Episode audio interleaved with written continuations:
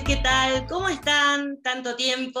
Hoy en nuestro nuevo programa de In Company, una sorpresa para mí porque estamos eh, con un invitado de lujo.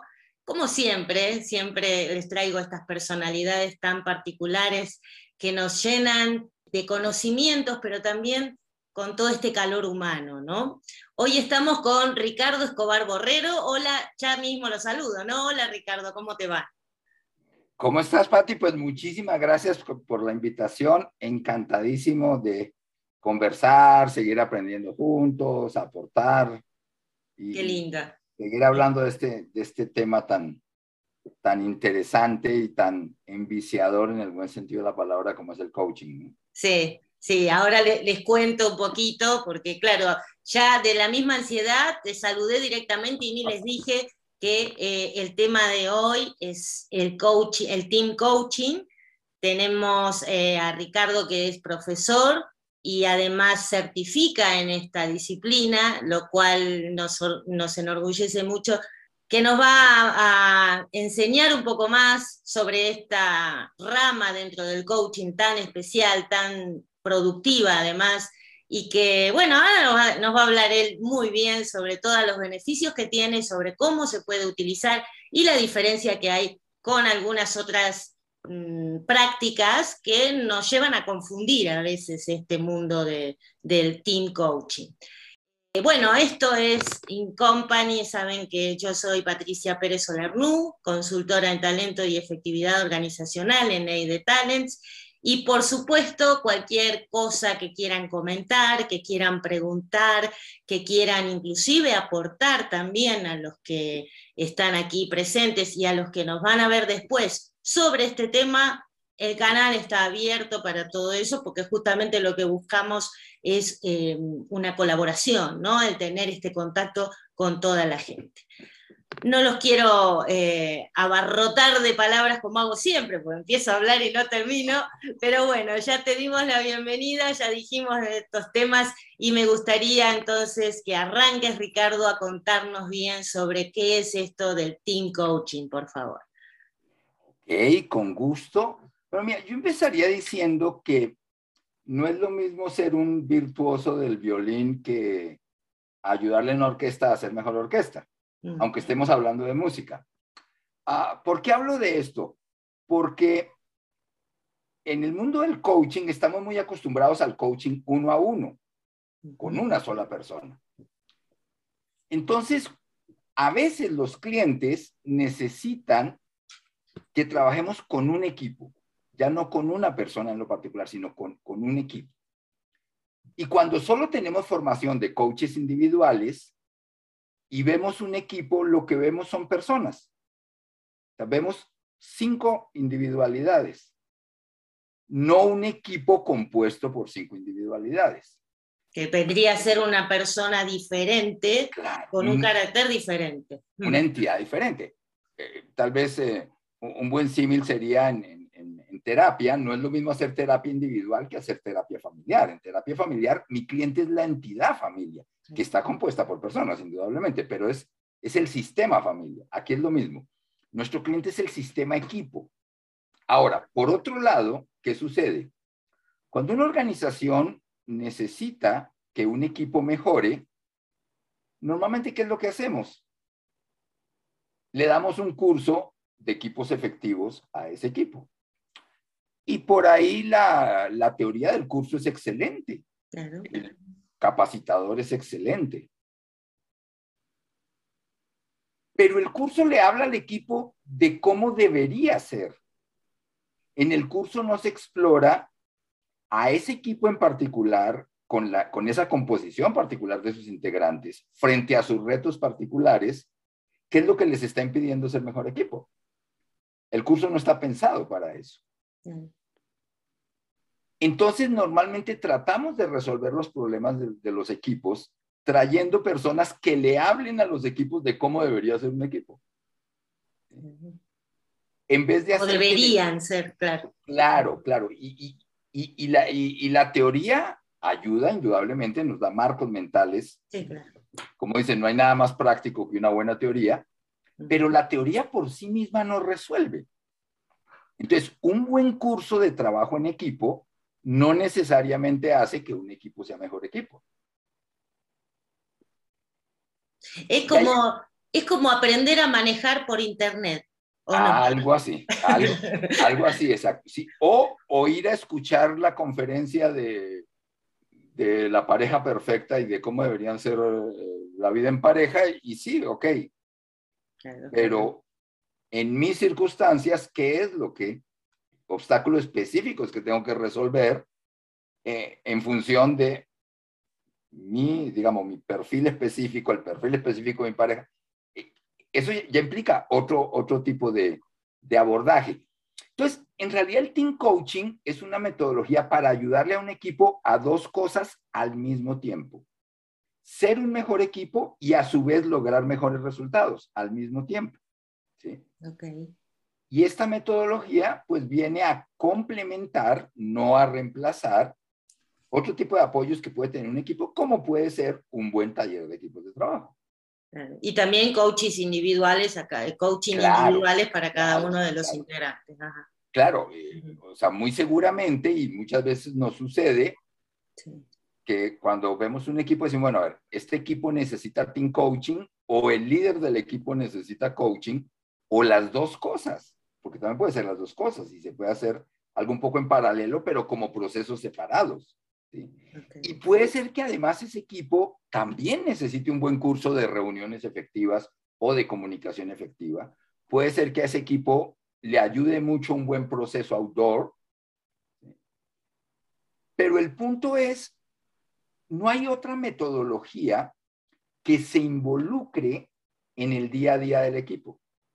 Normalmente al equipo o lo llevamos al aula para que un experto le enseñe el cómo debería ser, o lo llevamos a eh, eventos outdoor del aprendizaje experiencial que confrontan al equipo con, con experiencias muy retadoras en donde se aprende mucho, indudablemente, pero luego el equipo tiene que hacer el transfer, luego el equipo tiene que ver cómo aplica eso en su realidad cotidiana. Y ahí se choca con algo más, que vos me dirás si, si te ha pasado, esto segura que sí, que tenemos esas dos experiencias, pero cuando vamos al campo, donde tenemos que aplicar todo lo aprendido, no hay margen para error.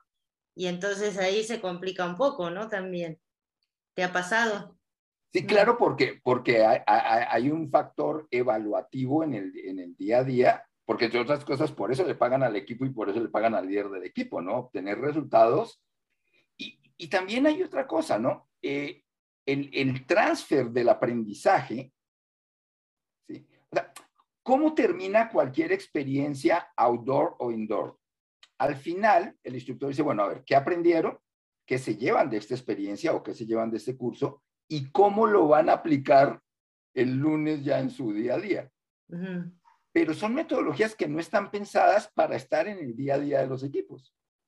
El team coaching, por eso yo lo considero como un tremendo complemento a otras metodologías. Lo que hace es meterse en el equipo para que el equipo teorice su experiencia. O sea, para que el equipo se confronte a sí mismo de, cómo está haciendo las cosas. Que reconozca, ¿no? Que entienda quién es. Que entienda quién es y quién es frente a retos específicos. Y desde ahí vaya, en cierto sentido, creando su propia teoría, que es la que le va a servir porque sale de sus propias experiencias, y vaya ajustando su realidad, bueno, hasta, hasta lograr sus objetivos, ¿no? Ahora, como un proceso también de coaching individual, pues primero es un proceso, no, no es una intervención de una sola vez, es un acompañamiento en el tiempo a un equipo. Pues que le ayuda a eso, a ser mejor equipo y a dar mejores resultados. Empezar a detectar aquellas cosas que el mismo equipo todavía quizás no se da cuenta y el, el team coach puede identificar y puede poner en evidencia esto, ¿no? Que le está pasando al equipo. Sí, es, es, fabuloso la transformación que se origina en un equipo cuando se empieza a despertar, decir, ah, cierto, somos así, ah, cierto, tenemos tal límite, ah, de verdad, quizás esto nunca lo hemos probado y lo podemos hacer en conjunto. Eh, es, es, muy revelador unas, unas cuantas sesiones de coaching. Y, se da un fenómeno bien interesante y es que la presencia del externo al equipo genera en el equipo un proceso de reflexión muy profunda, porque ese externo no es un externo evaluador. O sea, no es alguien que está evaluando al equipo y luego va a pasar un reporte de cómo veía cada uno de los integrantes, etcétera, etcétera. Sí, o sea, su rol es acompañar al equipo, confrontarlo, desafiarlo, sacar lo mejor del equipo, pero no evaluarlo. Entonces es bien interesante cómo ese externo provoca una especie como de caja de resonancia que le permite al equipo, como tú me dices, como observarse a sí mismo, reflexionar y bajar esas reflexiones a un aprendizaje concreto, o sea, no, no, no quedarse en la conceptualización, nada por el estilo, sino desde ahí hacer cosas diferentes. Ahí está la, la magia. Ese es el, el objetivo de, de, de, de, este tipo de procesos. Y creo que, como decía, vienen a cubrir un hueco en los sistemas tradicionales de cómo le, cómo le ayudamos a los equipos. Y viene a complementar ese, esa posible carencia de otros modelos, pues que no, no, no llegan al día a día del equipo porque no están pensados para eso. No están pensados, claro, exacto, no están pensados para eso. Y Ricardo, seguramente vos no vas a poder explicar muy bien estas diferencias que hay, porque yo quiero eh, brindarles esto en este programa, ¿no? Poder aclarar esta gran diferencia que existe entre el coaching de grupos, el coaching de equipos o team coaching como este, y el, y el, y el había un tercero, ahora no, me, no se me ocurre, ¿cómo es el? Eh, más allá de lo semántico, de que si coaching de grupos, coaching de equipos, eh, creo que pasa por algo más esencial y tú, tú me estás diciendo. O sea, a ver, ¿qué es un equipo? Un equipo es un conjunto de personas con capacidades complementarias que tienen un objetivo común y que se coordinan para alcanzar ese objetivo común y que su interacción impact, impacta en la consecución de ese objetivo común. Eso es un equipo. Un grupo, pues una cantidad de personas reunidas y ya. Entonces, ¿qué sucede? Y hay muchas confusiones en esto, y tú lo estabas diciendo. Hay algo que llaman coaching de grupos. Entonces, juntan en una sala X número de personas que no se conocen entre sí, que no han interactuado previamente entre sí, que no tienen un objetivo común, porque ni siquiera trabajan en la misma empresa. ¿sí? Tal vez tienen como una necesidad común de cierto nivel de crecimiento a nivel desarrollo personal, muy válida, pero entonces lo juntan y empiezan a hacer una especie de, proceso de coaching individual, pero en grupo, o sea, en presencia de todos. ¿sí? Y a veces ahí, ahí es donde, y, tal vez ni siquiera se dan cuenta y no lo hacen de mala intención, pero hasta dónde, hasta dónde están yendo contra los valores esenciales del coaching. O sea, siempre, ¿qué, qué es lo que nos han enseñado a los coaches? Las conversaciones son confidenciales. ¿sí? Entonces, yo, yo no te puedo hacer coaching en presencia de 100 personas. O sea, es totalmente antiético. ¿sí? Entonces, y a eso lo llaman coaching de grupos. ¿sí? En cierto sentido sí es coaching y en cierto sentido hay grupos, pero es un coaching individual en grupo. Sí, uno, o sea, puede ser que le sirva a alguien, Sí, muy seguramente. Podemos estar o no de acuerdo, pero sí hay que dejar muy clara cuál es la diferencia con lo que nosotros estamos trayendo hoy en este programa, ¿no? Este, el Team Coach, sí. Y además son, son modelos de desarrollo personal, o sea, son personas que tienen como ese objetivo común de desarrollo personal, inclusive crean retos entre ellos, etcétera. Claro. Pero no es un equipo dentro de una organización, es, es, es otro mundo, es, es, otra cosa. Y ese tipo de terminología luego termina un poquito dañando, mm. porque a veces en las empresas, eh, yo siempre he pensado que el cliente sabe lo que le duele, pero no necesariamente sabe lo que necesita para lo El remedio que tiene que tomar, claro. Claro, eso no pasa cuando va al médico. Yo sé lo que me duele, pero el, el doctor es el que me tiene que decir que me tomo. Exacto. Y creo que a veces pasa lo mismo, ¿no? En las organizaciones. De pronto te dicen, oye, tenemos un equipo desmotivado, ¿qué podemos hacer para motivarlos? Entonces, la intención es muy buena, pero si uno ve más sistémicamente el tema, ok, podremos, podemos traerle a ese equipo un conferencista motivacional, llevarlos a un evento muy motivacional, pero ¿qué tanto se está resolviendo el problema de fondo?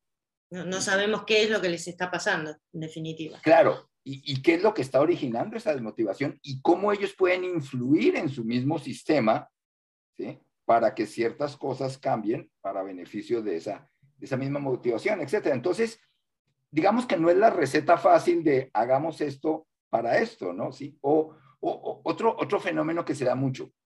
Eh, un equipo tiene problemas de comunicación, entonces traigamos un experto en comunicación efectiva. Y está muy bien, y por ahí el curso de comunicación efectiva es excelente, pero no estamos atacando el problema sistémicamente, ¿sí? No estamos viendo las interacciones. Claro, las interacciones, qué tipo de equipo es, a qué tipo de retos se enfrenta, va mucho más allá de aprender técnicas de comunicación efectiva. Eh, en ese sentido, yo diría que un proceso de team coaching es como una operación a corazón abierto, ¿no? No, no, es un curso donde aprendes cierto tipo de técnicas. Para eso hay muy buenos cursos. Y yo lo primero que le recomiendo a los equipos es que a la par también tomen cursos. Claro que sí, o sea, una cosa no reemplaza a la otra. Pero esto es una intervención y un acompañamiento al equipo en, en cierto periodo de tiempo, ¿no? Hasta, hasta que logra ciertos objetivos. Hasta que vuela, como decimos, ¿no? Hasta Un poco hasta que vuela, exacto. Sí. Y hasta que vuela, y hasta que vuela de una manera consistente, en, en, en, en, coaching decimos, el aprendizaje debe ser consciente, autónomo y sostenible en el tiempo. O sea, consciente que el aprendizaje del equipo sea la consecuencia de una reflexión, o sea, sea de adentro hacia afuera, no de afuera hacia adentro, no repitiendo de memoria lo que nos enseñó un instructor. Que sea autónomo, o sea, que, que esos nuevos comportamientos que está generando, ese aprendizaje, se den por convicción, por concientización y no solo por presión externa. Y que sea sostenible en el tiempo, que, esos nuevos comportamientos no, no sea lo que en, en conferencias motivacionales llamamos el efecto champaña, sino que se, se vuelvan cotidianos. Y esto, mm, e, e, esos tres objetivos no se pueden lograr en una sola sesión, no hay manera de lograrlos en una sesión.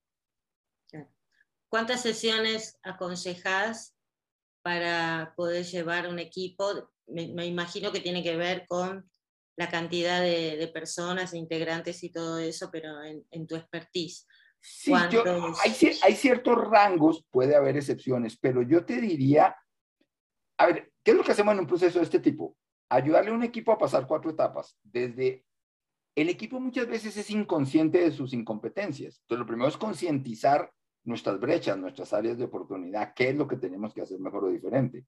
Luego hay que empezar a hacerlo y como que salir a experimentar con la realidad. Y luego hay que ir afianzando esos nuevos comportamientos y, irse retroalimentando del medio de, los resultados que vamos obteniendo. Entonces, para que se den esas, eh, eh, todas estas etapas, yo diría que mínimo unas tres intervenciones con equipo eh, en diferentes momentos de tiempo, ¿sí?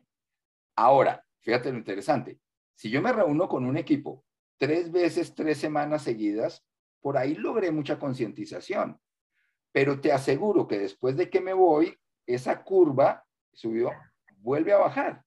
¿Por qué? Porque de pronto fue un proceso demasiado intenso y los resultados que provocó fueron por la presión del mismo proceso. Y cuando desaparece esa presión... Volvemos a la, la, normalidad de antes. Entonces, también mucho, mucho es la estrategia de, bueno, a ver, cuántas sesiones con el equipo, cada cuánto, etcétera. Y, esto también tiene que ver con un muy buen diagnóstico del equipo, ¿no? Porque un equipo no es una burbuja, ¿sí? O sea, un equipo pertenece a un sistema, un equipo es evaluado por el sistema al que pertenece. Un equipo tiene un jefe, ese jefe tiene otro jefe. Eh, hay un área de gestión humana que es como esa tercera mirada, ¿sí? Que puede aportarse también mucho al proceso. Entonces, también creo que tiene que ver con todo eso. Pero respondiendo a tu pregunta, yo te diría mínimo tres sesiones y con el intervalo de tiempo suficiente entre sesión y sesión para permitir... Para generar... Porque además hay algo bien interesante, los procesos grupales son más lentos que los procesos individuales. En, en, coaching individual a veces nos vemos con la persona una vez a la semana, etcétera. En equipos no, no sé si esa intensidad termina siendo más, más perjudicial que benéfica, porque hay que dar espacio para que, para que las cosas sucedan. Sí, porque cada uno tiene su tiempo, ¿no? Cada integrante y, y además este, es, es lo más, se aconseja que sea de una maduración más natural. Y, y, tú lo estás diciendo, o sea, en, mi tierra dicen maduroviche, ¿no? O sea, es como la fruta la maduraron a propósito, creo que les ponen como papel periódico, algo así. Sí, calor y papel. Exacto, entonces, pero es una maduración no natural, hay procesos de maduración. Esos procesos se pueden acompañar y en cierto sentido se pueden intensificar, pero hasta cierto punto. Sí, un bebé nace a los nueve meses, con, con, su, con en algunas excepciones con siete, pero pero sí, eso... Pero no con, no con tres meses, claro. Claro, no hay tecnología que lo, que lo esté cambiando. Y en ese sentido yo diría que, que un acompañamiento, un equipo puede durar tres, cuatro, cinco, seis meses tranquilamente. Sí, lo que no quita también, y esto sería bueno también aclararlo, ¿no? De que haya algunas sesiones como de refuerzo o de, de, reacomodo, porque a veces pasa también que venimos con un proceso muy bien, todo, y de repente ahí claudicamos un poquito, entonces esa, esa mirada experta y volver al cauce eh, viene bien, es necesario, no, no implica tampoco un fracaso, sino, este, bueno, seguimos constantemente aprendiendo, que es lo que yo siempre les digo a, los equipos, ¿no? No, no, no presionarse de más sino tener este aprendizaje natural y, con voluntad de, hacerlo. Claro, claro. Y, el otro elemento es que las cosas cambian.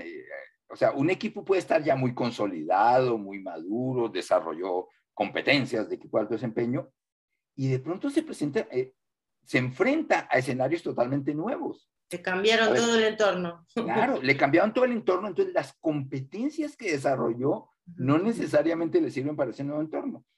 O sea, ¿qué pasó estos últimos dos años? O sea, nunca como, como humanidad habíamos vivido una situación que nos impactara tanto a todo nivel, eh, personal, familiar, empresarial, financiero, ecológico, etcétera. Bueno, todos los equipos, o sea, tuvieron que enfrentarse a situaciones totalmente nuevas que les exigían otro tipo de competencias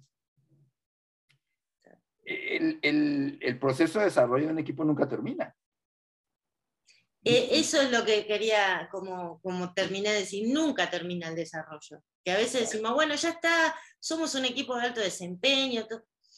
No, e, eso creo que es una de las formas este, más, de, las necesidades que tienen que hacer conscientes muchos equipos, de decir, bueno, no se acaba acá, como el ser humano, ¿no? Nunca dejamos de aprender, nunca dejamos de evolucionar.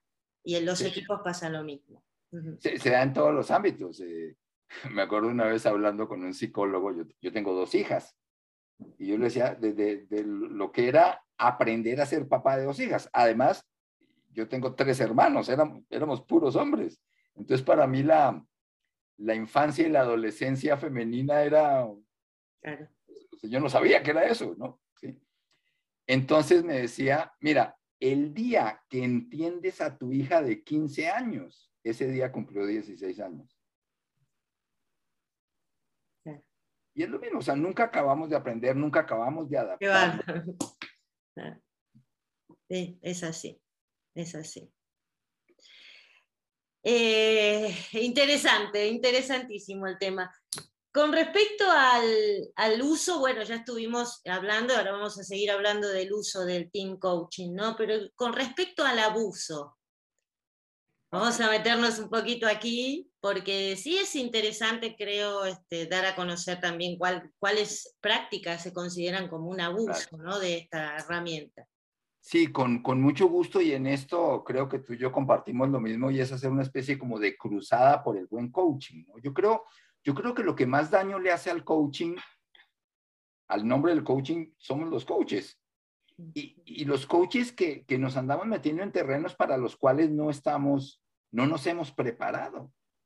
Y por muy buena intención que tengamos, no nos hemos preparado para ciertas cosas. Entonces, abusos del team coaching. Uno, ya lo comentamos, hacer coaching individual en equipo. Yo no te puedo hacer coaching individual en presencia de tus colegas, de tus colaboradores, de tus jefes. No, solo que no es ético, no es inteligente, porque por definición la pregunta que yo te hago en una reunión, la respuesta que me vas a dar va a ser diferente si esa misma pregunta yo te la hiciera en privado. Totalmente. Entonces, observada y evaluada. Creo que ese podría ser uno de los posibles abusos. El otro, hay un principio que dice o te coacheo o te evalúo, pero no puedo hacer las dos cosas al mismo tiempo. Eh, existe un modelo, Assessment Center, que está muy enfocado en, detectar y en evaluar competencias de las personas, ¿sí? Pues tú, sabes, se les, se les ponen ciertos retos y hay una serie de evaluadores profesionales observando esa sesión de assessment, tomando anotaciones y bueno, y luego hacen una descripción muy detallada de las competencias de la persona en función de los comportamientos que observaron. Y está muy bien porque para eso está pensado el Assessment Center. Pero en un proceso de team coaching, yo no te, no te puedo, o te coacheo o te evalúo. Porque si, si te estoy coachando y tú te sientes evaluada, entonces dejas de ser sincera y empiezas a ser correcta. Pero para, para yo, coach, poderle ayudar a un equipo, lo que necesito es que el equipo sea sincero, no que sea correcto. Entonces, creo que por ahí puede haber otro, otro posible abuso. Mezclar esos roles. ¿sí? Una cosa es evaluar, otra cosa es coachar. Las dos son muy importantes, pero no las mezclemos porque se confunden y no termina siendo ni una cosa, o sea, es o juego con la pierna izquierda o juego con la pierna derecha. Si quiero jugar con las dos al mismo tiempo, me termino cayendo. Claro, porque tanto el evaluador como el coach ponemos retos, pero el resultado es diferente. En uno te puedo guiar o puedo detectar a ver en qué cosa estás un poquito más floja para, como para, para poder apoyarte en un coaching. Y en el otro estoy evaluando a ver si cumplís o no con, un, con un, este, una posición por ahí que te necesitas. Con ciertos parámetros, exacto. Y, y, y, hay momentos para evaluar. Claro que sí. Y hay expertos evaluadores.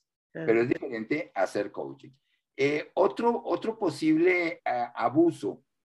A veces confundimos las sesiones de coaching con una especie de, yo lo llamo como pseudoterapia grupal, ¿no? Ay, sí. Y nos metemos a un nivel de profundidades con las personas. Abren la caja de Pandora, ¿no? Digo. Claro, claro. Eh, mira, a ver, yo, yo siempre, siempre uso la metáfora que digo que un coach es como un preparador físico, ¿no? O sea, una sesión de coaching es como una sesión de gimnasio, ¿no? Sí, claro. O sea, te, reta, etcétera, pero bueno, sales agradeciendo la adhesión y en cierto sentido estás fortaleciendo competencias.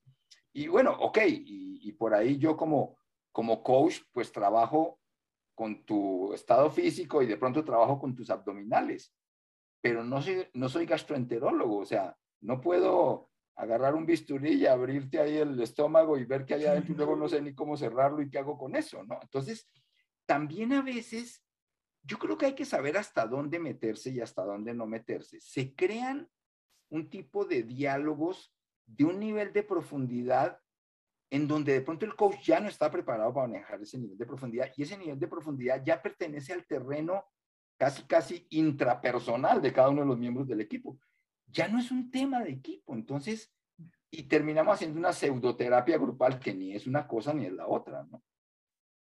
Exactamente. creo que podría ser eh, otro de los, de los, abusos, digamos. De los posibles abusos.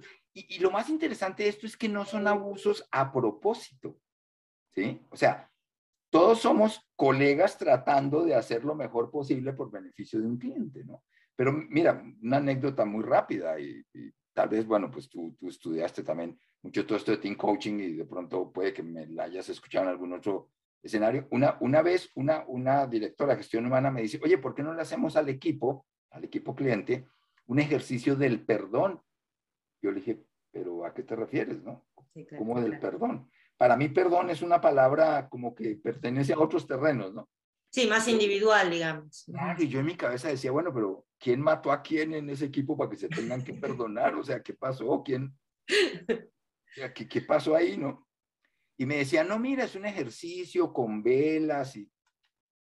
Llegó un momento en que le dije, oye, pero a ver, cuéntame, ¿por qué tú insistes en que tu equipo haga este ejercicio? Y me dice, es que ese ejercicio a mí me sirvió mucho una vez que lo hice. Bueno, cuéntame en qué contexto lo hiciste una vez con mi pareja que nos íbamos a divorciar, fuimos a un retiro para parejas que, estaban en proceso de divorcio, como para reconstruir la pareja, y ahí no sabes cómo me sirvió, y yo le di una vela a mi esposo y él me dio una vela.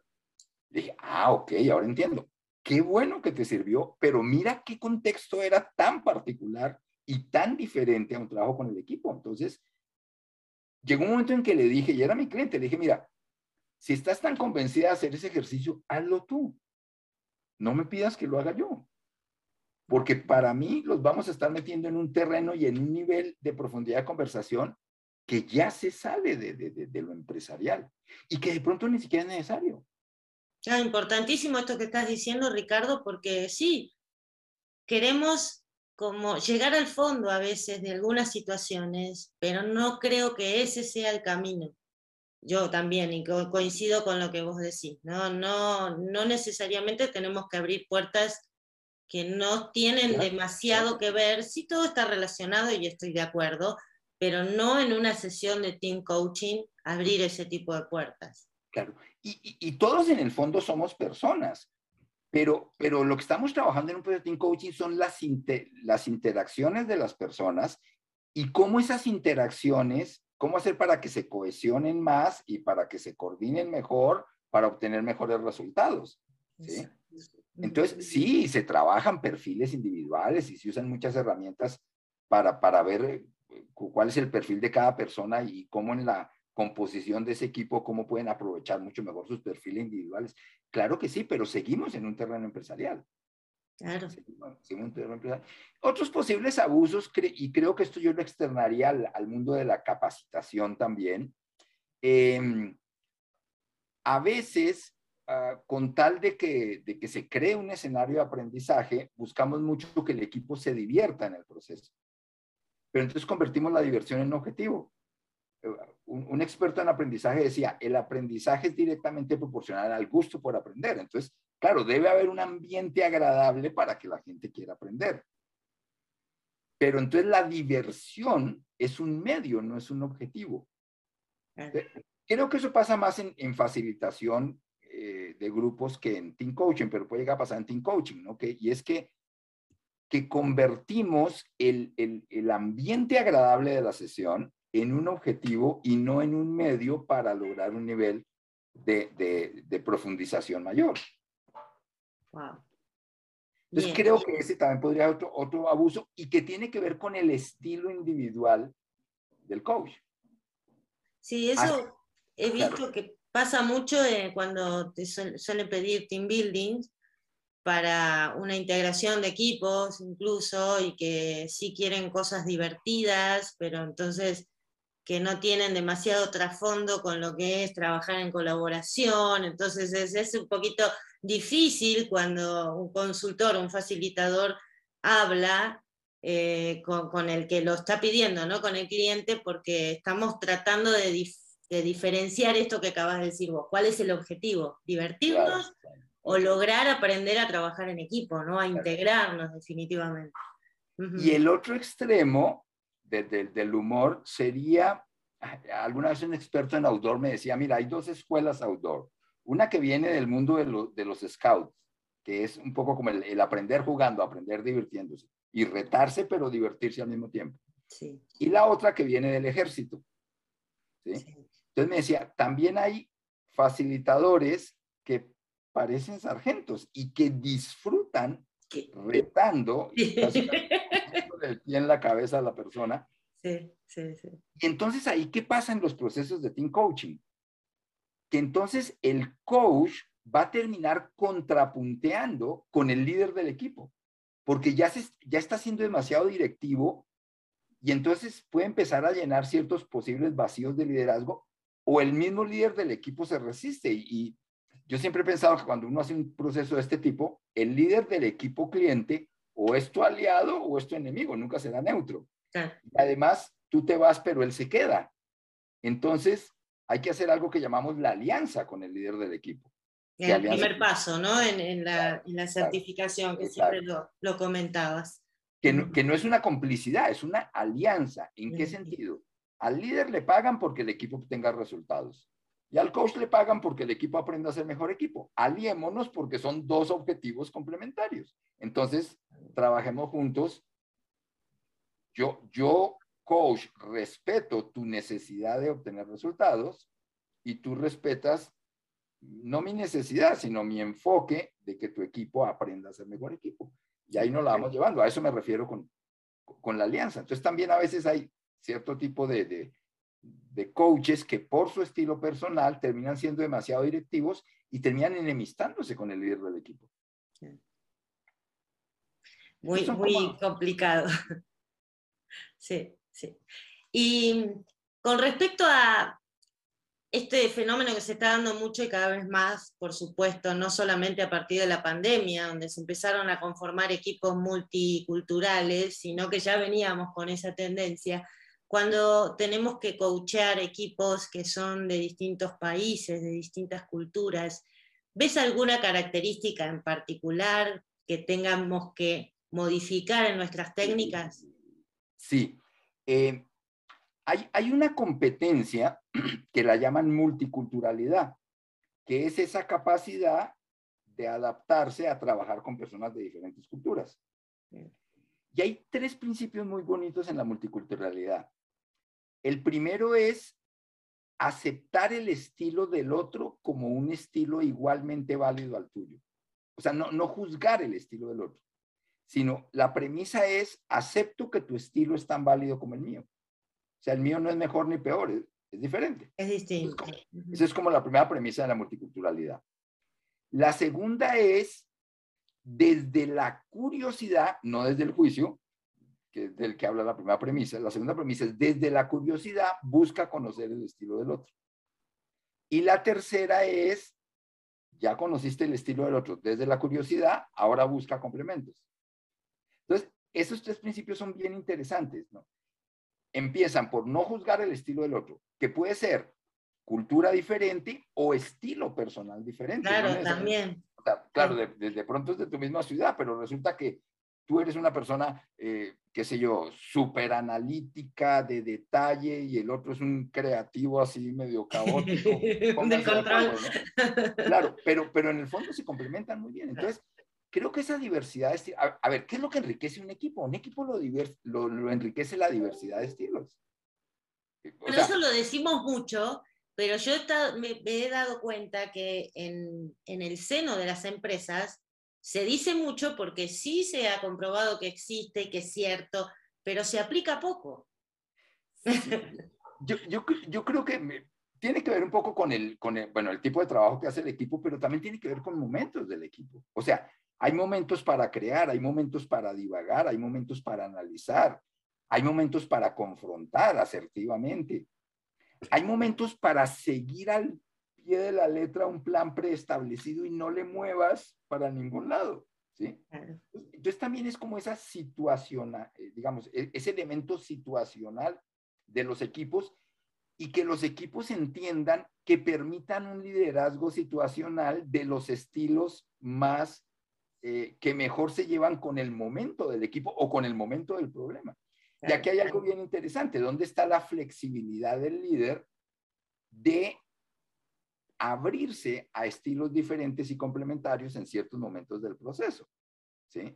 Y, creo que eso es algo en, lo cual los coaches podemos enriquecer muchísimo a los equipos, que aprendan como a, digamos, a vivir en esa diversidad de estilos, a estimularla, ¿sí? Y permitir esos liderazgos situacionales, que no, no tienen por qué chocar con el liderazgo formal, ¿no? Pero, a ver, si en el equipo hay alguien que se lleva muy bien o, sea, por ejemplo, si en el equipo hay alguien que tiene mucho mayor conocimiento técnico que todos los demás, aunque sea el más junior del equipo, habrá momentos en que todos nos tenemos que quedar callados y escuchemos al técnico, porque es el que sabe más que nosotros de aspectos técnicos que nos pueden estar impidiendo avanzar. ¿sí? Eh, habrá personas eh, muy hábiles, por ejemplo, en conseguir recursos para el equipo, en conectarse, hacer redes, eh, ¿sí? Ir y buscar, conseguir, influir. Bueno, pues que sean un poco como los, los encargados de las relaciones públicas del equipo, ¿no? Claro, claro, pero... Pasionales, ¿no? Y, y, creo que ahí hay mucho para, para trabajar con los equipos. Entonces, este tema multicultural, yo lo ampliaría a, a trabajar con estilos diferentes y, saberse enriquecer de los estilos diferentes, inclusive aprender de los estilos diferentes. Que, es lindo, porque uno va como dándose cuenta, ¿no? Abriendo la cabeza a cosas que nunca nos hubiéramos imaginado, por más títulos que tengamos, por más cursos que hayamos hecho, pero siempre estamos aprendiendo algo. Y esto es lo que a mí me, resulta fabuloso, ¿no? Las distintas culturas. Claro. No, totalmente. Inclusive eso se puede usar para beneficio del proceso, ¿sí? Recuerdo una vez nos tocó hacer un trabajo con un equipo multicultural de diferentes eh, países y eran un fin de semana en un hotel y me acuerdo que en la cena generamos una especie como de conversación dirigida. Bueno, cada quien contaba, por ejemplo, cómo celebran la Navidad en su país, cómo celebran los cumpleaños en su país, etc. Y fue una conversación muy agradable, pero además de lo agradable, en el fondo, lo que estábamos era trabajando esa competencia de multiculturalidad. ¿no? Claro, conociéndonos, exacto. sí. sí, a mí me, me, ha pasado, y bueno, vos también, ¿no? El llegar a México y ver que algo tan universal como la Navidad, las diferencias de festejos, de ritos, de, formas de, festejos que tenía la gente, ¿no? Y yo me quedaba asombradísima porque nunca lo había vivido y, el que te incorporen a vivir una cosa nueva también hace que, que uno se hermane de alguna forma.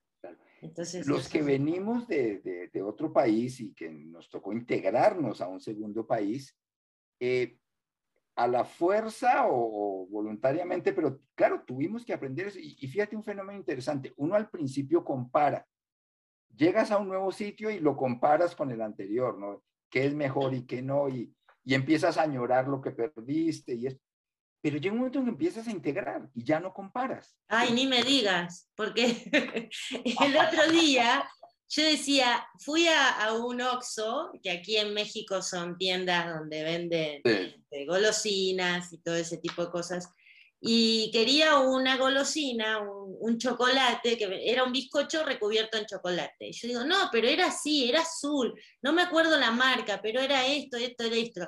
Y después de, seguir pensando y tratando de conseguirlo, me di cuenta que no era algo de México, era algo de Argentina. Yo lo compraba en Argentina. ¿Un alfajor o qué? Claro, sí, algo parecido. No, no era alfajor, pero algo, era una golosina muy parecida. Y yo ya digo, ya me empiezo a confundir qué cosas he vivido en un país y qué cosas en otro. Ahí está esta parte donde decís, uno ya no compara, pero ya integra, ¿no? empezás a confundir desde dónde era que lo viví. Sí, claro, claro. Sí, sí, sí. Y, un poco en los, equipos es parecido con, los, con los estilos diferentes, ¿no? Ahora, las personas cambian por convicción. También pueden cambiar por presión, pero es un cambio que no dura. Cambian por convicción. Entonces, el tema, y exactamente eso es lo que uno hace en este tipo de procesos de team coaching, cómo a un equipo lo vas concientizando de, cambiar esos paradigmas desde los cuales juzgan otros estilos y más bien buscar complementos, etcétera, etcétera. ¿sí? Y, pero, no, pero no es que les das un curso bonito de eso, ¿no? Sino que te vas metiendo en el equipo, ¿sí? Y ellos lo, lo, lo van entendiendo, ni siquiera se los vas diciendo, ¿no? yo siempre he dicho que el, que el coaching no enseña nada, ¿no? El coaching ayuda a las personas a aprender lo que nadie les puede enseñar. Es más un proceso de, de ayudar a concientizar por eso los coaches trabajamos principalmente con preguntas, ¿no? o sea, los coaches no enseñamos nada, ni debemos enseñar nada. Claro, pero uno dice eso y pareciera que no fuese necesario. Si no, nosotros no enseñamos nada. Nosotros no te decimos lo que tenés que hacer. Entonces dices, ¿para qué te voy a contratar? Sí, claro. No, y, y, además es mucho más cómodo que alguien venga y me diga cómo, ¿no? ¿Sí? Eh, el, otro día, casualmente en estos días, estaba escribiendo un artículo y de algo relacionado con, con, otro tema muy interesante, con el mentoring, y hablaba de las ventajas y las desventajas de los consejos, ¿no? hasta dónde... hasta dónde aconsejar, ¿no? Y, y, uno de los temas tenía que ver con que quien pide consejos pide permisos, ¿no? Entonces, eh, la persona pide consejos a alguien de mayor autoridad pero en el fondo está cediendo la responsabilidad al que le da el consejo. Y si el consejo no funcionó, es culpa del que me lo dio, ¿no? no, no. o sea, hay como cierto desempoderamiento un poco a veces en este tipo de cosas. Pero, pero bueno, es la posición, o sea, lo cómodo es que me digan cómo, ¿no? Sí, sí. sí, bueno. Las decisiones de otro. También está aquella persona que por un respeto, ¿no? Dice, bueno, ¿tú cómo lo harías? Y entonces el mentor te dice, no, yo lo haría así, así, así, pero la persona que recibe ese consejo decide hacerlo de otra manera. También a veces genera conflicto, porque dice, ¿para qué me preguntaste? ¿no? Claro, claro. Pero entonces, no era un consejo, sino era una orden escondida, ¿no? Claro. Claro, mira qué sutilezas que el coach puede detectar y puede llegar a, dilucidar cuando nosotros estamos en esa situación, sobre todo en, el medio de la situación, ¿no? Que no sabemos qué, qué es lo que está funcionando mal. Y siempre los ojos de afuera pueden llegar a detectar esas, esos mecanismos. Creo que ese es el gran valor, ¿no? Eh, o sea, por un lado eres una mirada externa, eres una mirada fuera de la caja. Pero por otro lado, el equipo, en una, o sea, una sesión de team coaching es una sesión de trabajo. O sea, el equipo está hablando de sus temas, de sus estrategias, de sus retos, de sus conflictos, de lo que no está resolviendo, de, de, de, de sus ideas. O sea, una sesión de team coaching es una reunión de trabajo. Entonces es bien interesante porque hay alguien observando y escuchando fuera de la caja y con derecho a intervenir. Pero a su vez el equipo está en sus temas. O sea, no, no, no, hay, no, hay, una simulación ahí, es, es, es, una reunión de trabajo realmente. Lo que pasa es que una reunión de trabajo que dura un poco más de tiempo, pues porque las intervenciones, porque si no las intervenciones del Team Coach serían como un enemigo de la productividad de la reunión. Entonces, bien interesante porque estás observando la realidad del equipo. La realidad del equipo. ¿sí? Eh, a, diferencia de otros modelos muy interesantes, muy valiosos, pero lo, como comentamos, que luego el equipo tiene que transferir eso que sucedió allá en la experiencia a su realidad cotidiana y de pronto su realidad cotidiana tiene otro tipo de características que no necesariamente hacen que ciertas cosas que vimos allá y que nos funcionaron allá nos apliquen acá. Claro, claro. Sí, no, no, no hay fórmulas escritas para eso. Claro, y por eso vuelvo un poco a lo que comentábamos al inicio, ¿no? O sea, el team coaching es una metodología que acompaña y es una metodología que complementa a otras, no las reemplaza, no las reemplaza. Y, a mí me ha pasado muchas veces trabajar con equipos y que de pronto aparte hablo con el líder del equipo, como usted me digo, oye, a este equipo, aparte de este proceso, le caería muy bien tomar X y Y cursos, claro. Sí, este, Claro, conocer algunas este, temáticas específicas, por supuesto. Claro, claro, técnicas, conocimientos. Sí, hasta inclusive soft skill, ¿no? Este, saber cómo comunicarse, cómo ser más asertivos. Claro, claro. Este es un equipo que no es nada asertivo, entonces eso está trabando a veces esas interacciones que deberían fluir y, no es que sean este, poco, poco formados o poco académicos, pero sí viene bien, yo, yo soy muy este, de, reforzar estas habilidades blandas o suaves, porque nos distraemos y no las aplicamos, y son básicas. Y no podemos dejar todo el aprendizaje a, la prueba y error, ¿no? Porque si solo viéramos por reflexión, sería un aprendizaje 100% a prueba y error, ¿no? Hay técnicas, hay conocimientos que nos ayudan, hay personas que saben más que nosotros, que nos pueden ayudar o nos pueden modelar o nos pueden aconsejar, eh, mentores, etcétera. Entonces, creo que es como ese complemento de, de, diferentes maneras de, de, apoyar a las personas y apoyar a los equipos. Perfecto. Pues hacer, hacer lo que pueden ser, ¿no? Y lo que necesitan ser, ¿no? Y lo que necesitan ser, sí, sí. Bueno, y ya, ya estamos este, redondeando nuestro, nuestra entrevista, Ricardo, pero me gustaría preguntarte, esta técnica o esta forma de trabajar, que es el team coaching tan rica y tan específica, ¿cómo funciona en los marcos ágiles que son los que se están tratando de implementar en muchas de las empresas de, hoy, ¿no? En Latinoamérica. No, definitivamente Insisto en, hablar de complementos, se complementan eh, totalmente. Eh, es más, en estos días, eh, casualmente estoy preparando una intervención con una organización que tiene 50 coaches internos, todos preparados en metodologías ágiles. ¿Sí? Y entonces, la intervención nuestra va a ser enseñarles esa otra faceta de su rol. Porque todas las metodologías ágiles, ¿sí? eh, pues lo que, lo, lo, que buscan es más y mejores resultados, ¿sí? El otro 50% de lo que hacemos, o sea, el 50% de lo que hacemos los, los coaches es ayudarle a un equipo que tenga mejores resultados mediante muchas metodologías. Y el otro 50% es ayudarle al equipo a ser mejor equipo y aprender de sus propias experiencias. Entonces, casualmente, te decía, en estos días estoy preparando algo muy en esa línea, ¿sí? Y hablando con la persona que, que digamos, que es el jefe de estos 50 coaches, exactamente hablábamos de eso. Me decía, mira, es que todas estas metodologías eh, nos han ayudado mucho a ayudarle a, a, los equipos, ¿sí? A que avancen más, que logren, que sean más creativos, etcétera. Y dice, bueno, pero pero es que está, el otro 50%. Hay un principio que dice el 50% de los problemas de un equipo son por la no aceptación de los estilos de los demás. El otro 50%. Eso, bueno, claro, sí. Claro, y entonces ese otro 50% creo que es donde aporta eh, el, el, el team coach. Es como poner al equipo a conversar, como a observarse a sí mismo, ¿sí? Y este tipo de técnicas que estás comentando no están pensadas para eso, porque ese no es su objetivo. Entonces, volvemos a lo mismo. Hay un tremendo, tremendo, tremendo complemento y, cada, vez lo, cada vez lo tengo más claro. Eh, volviendo un poquito a, esto de los, de los posibles abusos del team coaching, creo que un extremo sería, y lo voy a decir en palabras muy sencillas, yo team coach enfocarme solo a la tarea y al resultado del equipo.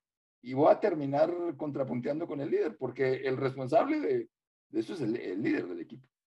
Y el otro gran extremo sería buscar solo que el equipo aprenda, pero un concepto de aprendizaje como teórico, sí, muy reflexivo. Y entonces la sesión de Team Coaching pareció la, la reunión de los siete sabios de Grecia. Y sí, demasiado amplio, digamos. Claro, y salimos entendiendo los misterios del universo, pero el equipo sigue igual.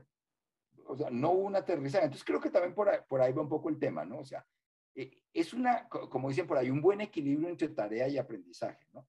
¿Sí? Le ayudas al equipo a ser más eficiente, pero también a ser como más, maduro como equipo. Clarísimo. toda, toda herramienta que ayuda al equipo a ser más eficiente, más ágil, indudablemente, pues claro, bienvenida y se complementan muy bien, totalmente se complementan.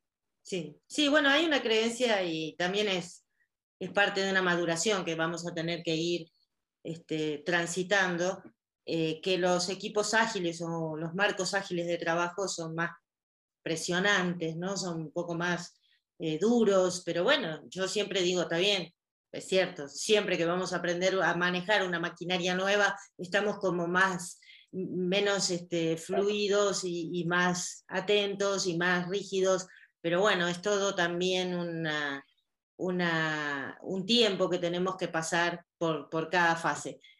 El tema es que a veces no tenemos ese tiempo, ¿no? Pero bueno, para eso también está el coaching personal que nos puede ayudar a resolver algunos temas personales. Y, ahora que dices de tiempos, yo, yo creo que también todas las teorías que van surgiendo y las herramientas que van surgiendo son hijas de su propio tiempo, ¿no? Así como en una época se empezó a hablar de calidad, ¿sí? cuando, cuando empezó a no haber fronteras y todo esto, bueno, era o, o tienes calidad o no le vendes ni al vecino, ¿no? Porque ya, ya, ¿sí? Eh, en otra época que se insistía mucho en, el servicio al cliente. son como temas que se van enfatizando y son hijos de cada época, ¿no? ¿Sí? Y, de, y, de, cada momento. Entonces, todas estas metodologías ágiles, pues son muy para, para, para la época actual tan cambiante, tan dinámica. Pues ahí sí que como siempre... Sí, hay que ir este, poniéndolas en marcha y a prueba también de acuerdo a nuestra propia realidad, ¿no? Que también es cierto que Latinoamérica tiene una forma de trabajar muy, muy propia y, y bueno, hay que empezar a, trabajar en eso y con nuestro carácter y nuestra personalidad. Bueno, eso es una opinión mía. Totalmente, totalmente. Bueno, este, Ricardo, dos cosas. Una, quería pedirte si nos das alguna reflexión o algún pensamiento que nos quieras dejar como para tener este, un cierre de, esta entrevista. Y luego te voy a pedir que, bueno, nos digas eh, cómo certificás o, que nos des tus datos para encontrarte o que nos des este, más información sobre, sobre cómo hacer para llegar a ser un buen team coach sobre todo. Claro que sí, con todo gusto.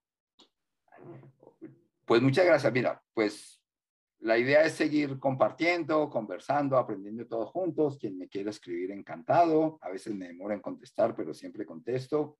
aquí está mi mail, aquí están nuestros datos, nuestras redes sociales. Me preguntabas de la certificación. Sí, tenemos la, certificación de, Team Coaching. Eh, esta es una certificación que ya vamos por la generación 70 en 10 países de Latinoamérica. Es una certificación que tiene 15 años. Entonces, pues, quien esté interesado, hay modalidad virtual y, modalidad presencial. Ah, buenísimo. Claro, y quien esté interesado con todo gusto, pues nos escribe y, encantados, encantados. Es, importante decir que estás en México, porque si bien él es colombiano, eh, está dando esta certificación en México. Sí. Muchas gracias. Sí, sí, en, en este momento, bueno, por, por razones obvias, los últimos dos años se ha dado totalmente virtual, lo cual también tiene la gran ventaja de, que no hay, no hay fronteras en lo virtual, ¿no? Y para la siguiente, que es, eh, que es en agosto, ya abrimos modalidad presencial por un lado y modalidad virtual por otro lado, totalmente eh, separadas. Y la presencial va a ser en Ciudad de México eh, y bueno, pronto, pronto ya volveremos a, tener esta certificación como la hemos tenido en otras épocas en Colombia, en Chile, en, diferentes países de Latinoamérica. Pero por ahora la primera que se va a abrir presencial es en México en agosto. Perfecto. Buenísimo. ¿Y un pensamiento que nos quieras dejar, regalar para, para que nos quedemos ahí pensando en todo esto que estuvimos hablando?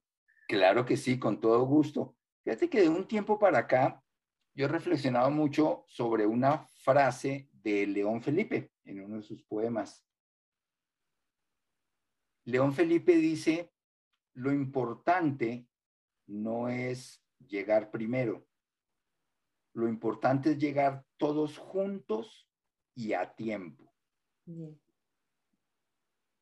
Y, y, creo, entre más reflexiono esa frase, más sentido le encuentro y mucho más en las épocas que estamos viviendo. A veces queremos llegar primero. No, mm. no, lo que hay que llegar es todos juntos, pero a tiempo. Qué lindo, qué lindo. La verdad que bueno, muchas gracias. Sí me, deja pensando esa frase y creo que a, más de uno le va, le va a causar lo mismo. Eh, yo te agradezco mucho, Ricardo, que hayas estado aquí. Yo siempre te lo digo y te lo repito, ¿no? Admiro mucho, sos muy buen consultor y muy buen profesor también. Yo les recomiendo la, certificación en, esta herramienta tan útil. Y bueno, espero que podamos seguir compartiendo ideas, entrevistas y como ya te había comentado también en alguna otra oportunidad, podamos volver a brindarle a la gente que todos estos conocimientos tan valiosos. Bueno, Muchísimas gracias y nos estaremos viendo próximamente, si Dios quiere. Muchas gracias a todos.